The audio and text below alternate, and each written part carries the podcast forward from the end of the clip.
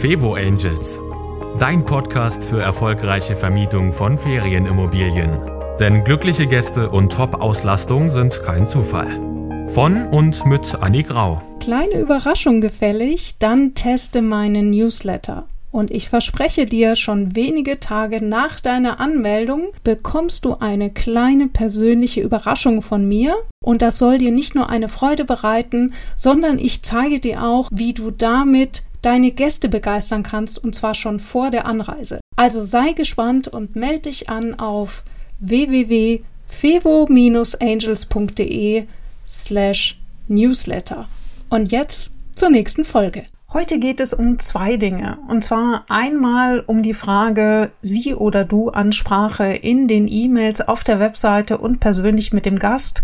Was soll man da nehmen? Und das zweite Thema ist die sogenannte Urlaubsverblödung. Und worum es da geht, das erzähle ich dir gleich. Viel Spaß mit dieser Folge. Ja, die Urlaubsverblödung, das ist ein Ausdruck, äh, den habe ich in einem Forum gelesen. Ich habe mir den Namen der Erfinderin leider nicht gemerkt, es tut mir sehr leid, aber auf jeden Fall fand ich den Namen ultra klasse. Äh, worum geht's? Urlaubsverblödung. Sie hat den Begriff genutzt für die Situation, dass man nämlich im Urlaub einfach nicht mehr so aufmerksam ist wie im Arbeitsleben. Und da habe ich mich sofort wiedererkannt. Ich muss gestehen, dass ich wirklich keine einzige der E-Mails gelesen habe, die äh, mir der Gastgeber geschickt hat, als wir unseren Urlaub geplant haben. Äh, wenn du dich an die früheren Folgen erinnerst, wir haben ja sogar vollkommen vergessen, die, überhaupt die Unterkunft zu buchen. Also da war wirklich eine ganz, ganz starke Urlaubsverblödung am Start. Und ja, das kann einen natürlich als Vermieter und Vermieterin schon mal auf die Palme bringen, wenn die Gäste keine E-Mails lesen oder ja, hundertmal nach derselben Info fragen. Da bin ich völlig bei dir. Nur bin ich eben, und ich glaube, da, äh, du hättest es nicht bis zu dieser Podcast-Folge geschafft, wenn, wenn du wahrscheinlich nicht ähnlich denken würdest, nämlich, dass die Gäste ja nicht blöd sind. Also vielleicht geht es dir auch so wie mir, dass ähm, ja, ich muss immer so schlucken, wenn ich in Foren diese diese Beschimpfungen lese über die Gäste, sie seien irgendwie blöd oder sonst was. Das meine ich nicht mit dem Begriff Urlaubsverblödung. Das ist etwas ganz, ganz anderes. Sondern dieser Vorwurf, dass Gäste irgendwie da total unachtsam sind ähm, wo fange ich da an? Also ich bin auf dieses Thema gekommen neulich, weil ich in Logify für Logify ein äh, Webinar gehalten habe über das Thema Buchungen in der Nebensaison. Und äh, danach hat mich die Organisatorin Alicia äh, darauf aufmerksam gemacht, dass ihr das so aufgefallen ist, dass sobald der Gast irgendwas nicht versteht, ich keine Sekunde darüber nachdenke, ob der Gast irgendwie doof ist oder nicht aufgepasst hat, sondern äh, dass ich sofort zu dem Thema gehe, okay, wie kann ich dafür sorgen, dass der Gast es nicht übersieht. Das war mir gar nicht aufgefallen, aber das ist tatsächlich in mir so drin, weil ich einfach unglaublich lange jetzt schon mit Gästen zu tun habe, eben in der Hotellerie, in der Gastronomie, wo es natürlich die ganze Zeit darum geht, okay, wie können wir jetzt mit den Gästen umgehen? Und wenn du halt nicht nur, was weiß ich, zwei Gäste am Tag hast, sondern 1000, 2000, 3000, so wie ich das auch hatte, bei Großveranstaltungen, Bundesgartenschau und so weiter im Hochsommer, ähm, mit äh, zum Beispiel in dem Schwimmbad mit 3000 Badegästen auf einem Haufen und alle wollen etwas zu essen. Tja, da kannst du halt nicht mehr bleiben bei, äh, jetzt ist irgendwie der Gast doof, sondern du musst einfach alles tun, damit der Laden läuft und ich glaube, das ist der Grund, warum ich darauf so trainiert bin, dass ich sage, okay, wenn irgendwas nicht schief läuft, ich kann einfach nicht mit dem Gast rechnen, sondern ich kann nur mit meinem eigenen Prozess rechnen. Was bedeutet das jetzt für deine E-Mails? Also, wir gehen also davon aus, äh, dass es die sogenannte Urlaubsverblödung gibt und wie gesagt hier nicht verwechseln. Damit ist nicht gemeint, dass der Gast blöd ist, sondern dass der Gast eben sich total entspannt und dass er einfach auch schon aus Prinzip keinen Bock hat, mit einem ähnlichen Aufmerksamkeitslevel zu lesen, was er auf der Arbeit täglich gezwungen ist zu lesen. Und gerade E-Mails werden ja häufig mit Arbeitskontext verbunden. Ich kenne diesen inneren Widerstand von mir auch total. Und äh, ja, ich weiß nicht, ob du jetzt sagst, äh, ja, aber er muss doch, er muss doch, oder sie muss doch, sie muss doch. Ich, ja, ich biete einfach hier mal eine andere Perspektive an und du kannst ja dann schauen, ob du sie, ob du die äh, Perspektive interessant findest oder eben auch danach sagst, nö, Annik, äh, also äh, das teile ich jetzt nicht mit dir. Das ist vollkommen in Ordnung. Ich mag es einfach ab und an die eigene Perspektive zu verlassen und sich andere Situationen anzuschauen. Danach können wir immer noch entscheiden, was wir machen. Also, wir haben jetzt natürlich dieses Thema. Du schreibst diese E-Mail den Gästen und sie lesen es nicht. Sie achten nicht darauf, was du wissen willst. Äh, sie sind so mega entspannt, dass sie einfach da nicht richtig gucken, was tun. Der erste Punkt ist, dass das ist nichts Persönliches und ganz ehrlich, es passiert an allen Ecken und Enden. Also auch ich habe es erlebt, zum Beispiel in äh, einer meiner ersten Kurse habe ich äh, den Teilnehmern zum Beispiel etwas angeboten, ähm, verschiedene Möglichkeiten, dass sie noch etwas zugeschickt bekommen und so weiter. Und von äh, damals, glaube ich, zehn Teilnehmern haben zwei gleich geantwortet. Die restlichen acht mussten ein beziehungsweise mehrmals erinnert werden. Und das waren alles Vermieter. Also, worum es mir geht, ist dieses, dass wir Informationen nicht gleich beim ersten Mal mitkriegen, ist etwas ganz Normales, so leid es mir tut. Und das Witzige ist ja, wir kriegen das ja selber nicht mit, wenn wir was nicht mitkriegen. Wir kriegen immer nur mit, wenn jemand anderes was nicht mitkriegt. Also deswegen handhabe ich es auch jetzt mittlerweile bei allen meinen Kursen, dass ich die Informationen immer mehrmals schicke. Ich möchte nicht, dass ein Kursteilnehmer danach suchen muss nach einer Information. Ich möchte nicht, dass er irgendwie sich nach XY klicken muss und sich erst einloggen muss, um irgendwas zu finden, Klar, meine Videos, die muss ich irgendwo hinterlegen. Das ist in der Kursplattform, da kommen wir nicht drum rum. Aber zum Beispiel äh, den Login für die, für die Themenabende, der ist ein Jahr lang derselbe und ich schicke ihn ein Jahr lang jedes Mal vorher mit. Einfach aus Prinzip.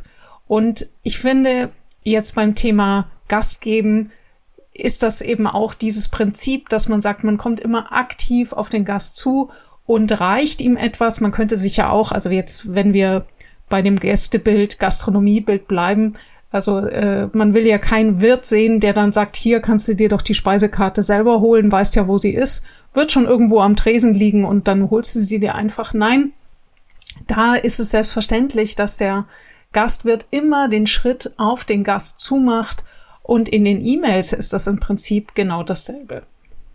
Was bedeutet das konkret? Wie kann man dafür sorgen, dass der Gast also die Informationen immer wunderbar bekommt? Das erste ist ganz, ganz wichtig, die Betreffzeile. Die Betreffzeile absolut aussagekräftig machen. Also das bedeutet, in der ersten E-Mail direkt nach der Buchung sollten immer alle Informationen drinstehen. Sowas kann man super übersichtlich machen, indem man in der E-Mail die Themen nur verlinkt. Also das heißt zum Beispiel, dass ihr eure digitale Gästemappe, die ihr zum Beispiel kostenlos mit Smubo oder Roamlike erstellen könnt, verlinkt direkt mit der Buchungsbestätigung und dort kann sich der Gast eben direkt durchklicken, Anreise und so weiter und so fort. Das nächste ist eben dann die Erinnerungs-E-Mails zum Beispiel äh, vier Tage vor der Anreise. Hier nochmal, hier finden Sie die Informationen zum Check-in und zur Anreise. Und auch hier könnt ihr wieder mit Verlinkungen arbeiten, dass nämlich dann auch der Gast die Möglichkeit hat, auch alle anderen Informationen nochmal abzurufen. Wenn ihr sehr, sehr wichtige Fragen habt, dann schickt auch dafür eine einzelne E-Mail und auch wieder mit einer aussagekräftigen Betreffzeile. Bei uns zum Beispiel ist es so, dass die Gäste ja, nicht immer Bescheid sagen, dass Sie einen Hund dabei haben und damit wir dort sicher gehen können, ob eine Fellnase mit dabei ist, haben wir eine eigene E-Mail, die drei Tage vorher geschickt wird, eben falls Sie einen Hund dabei falls Sie einen Hund mitbringen wollen, äh, lesen Sie bitte diese E-Mail. Diese Betreffzeile ist enorm hilfreich auch für die anderen Gäste, weil sie dann wissen, alles klar, diese E-Mail brauche ich gar nicht zu lesen, betrifft mich nicht, ich habe ja keinen Hund dabei. Und seitdem wir diese E-Mail, also mit dieser Betreffzeile geschaltet haben, bekommen wir auch tatsächlich mit einer viel höheren Wahrscheinlichkeit tatsächlich die Info, die wir auch haben wollen. Genauso eine eigene E-Mail eben, also ich habe sie vorhin mit reingeworfen bei der Anfahrt, aber ansonsten der Online-Check-in, der kann auch separat in eine E-Mail gepackt werden. Bitte checken Sie jetzt schon ein. Das ist auch eine klare Information, dass man damit nicht warten soll. Und dann eben die Verlinkung zum Online-Check-in-Formular kann man mit einigen Channel-Managern eben ganz einfach machen. Wichtig, ersetzt nicht den Meldeschein. Der Meldeschein muss unterschrieben werden. Aber ihr könnt dann eben schon mal die Informationen ausfüllen, wenn ihr wollt. Ja, diese E-Mails auch insgesamt. Ich habe mal äh, von einer Dame, sie hat mir gesagt, die Gäste lesen ihre Informationen nicht und dann hat sie mir die Informationen mal geschickt, die sie den Gästen eben äh, sozusagen darbietet. Und das war halt eine zwölfseitige PDF. Und ganz ehrlich, eben, wenn ich meinen Urlaub plane, dann habe ich, also tut mir leid, das fällt dann unter, wie heißt es so schön, TLDR, Too Long Didn't Read. Also da habe ich einfach keinen Bock drauf. Ich lese aus Prinzip keine zwölfseitigen PDFs, wenn ich mich auf einen entspannten Urlaub vorbereiten will. Und äh, da muss ich auch wirklich sagen, da halte ich es eben so mit meiner äh, Gastronomie-Vergangenheit, dass ich sage, ich als Gastgeber habe, sehe mich in der Pflicht, auf den Gast zuzugehen und es ihm möglichst angenehm zu machen. Also sprich eben durch ein übersichtliches Inhaltsverzeichnis, das ich bei Bedarf durchklicken kann. Wenn es wirklich wichtige Informationen gibt, dann packe ich die in die Betreffzeile und sende die zusätzlich in einer separaten E-Mail Ganz am Anfang hat der Gast alle Informationen gesammelt in den in der Buchungsbestätigung und bekommt eben dann nochmal häppchenweise die Information, die er braucht. Ich hatte ja zum Anfang schon gesagt, dann ist noch diese grundsätzliche Frage mit dem Sie und dem Du. Hier habe ich äh, durch ein Erlebnis bin ich quasi umgeschwenkt in meiner Meinung und das war folgendes. Dadurch, dass äh, mein Mann und ich äh, beide längere Zeit in England gearbeitet haben, ist uns quasi diese, diese Sie-Du-Unterscheidung relativ fremd geworden und es ist ein sehr einfaches, einfach äh, die Menschen mit Du anzusprechen, zumal es auf Social Media ganz normal ist. Also haben wir es so gemacht, wir haben äh, unsere Webseite in Du formuliert und dann in den E-Mails auch am Anfang geschrieben, wir äh, sprechen Sie im entspannten Urlaubsdu an, wenn das in Ordnung ist. Oder wenn, wenn Sie sich etwas anderes wünschen, eine Ansprache in Sie-Form, lassen Sie uns das gerne wissen. So, musste gerade kurz pausieren. Mein Sohn wollte einen Gute-Nacht-Kuss. Das muss natürlich immer sein. Also, wir haben also diese Situation gehabt, dass wir einfach gesagt haben, hey, wir machen hier alles per Du, wir sind hier ganz locker, heiti-deiti. Und dann kam aber diese eine Situation, wo einmal unsere super Reinigungskräfte, die ansonsten einen Top-Job machen, wohl mal wirklich einen schlechten Tag hatten und die Wohnung sah nicht gut aus. Und was ist passiert?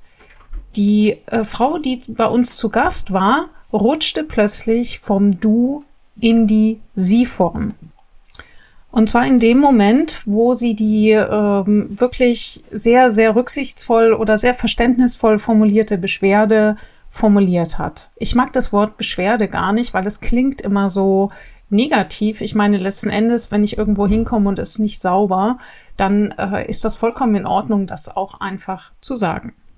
Also, ich merke eben, der Gast rutscht jetzt auf einmal in die Sie-Form und ab da ist die Kommunikation natürlich erstmal so ein bisschen wie soll man sagen, es fühlt sich nicht natürlich an, weil man plötzlich so einen komischen Wechsel hat. Vielleicht kennst du das, wenn man da so rumeiert.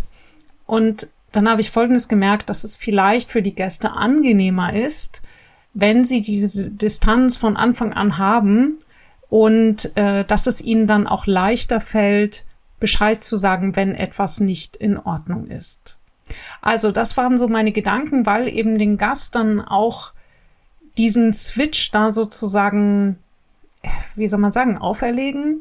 Also man merkt ja, der, die, die Dame hat vorher mit mir in der Du-Form kommuniziert und dann sieht sie eben bei der Ankunft, okay, ist was nicht in Ordnung und sie switcht um in die Sie-Form. Das macht niemand, wo er sagt, juhu, jetzt fühle ich mich aber besser bei, sondern das ist eine Art von äh, notwendiger Distanz, die man manchmal braucht.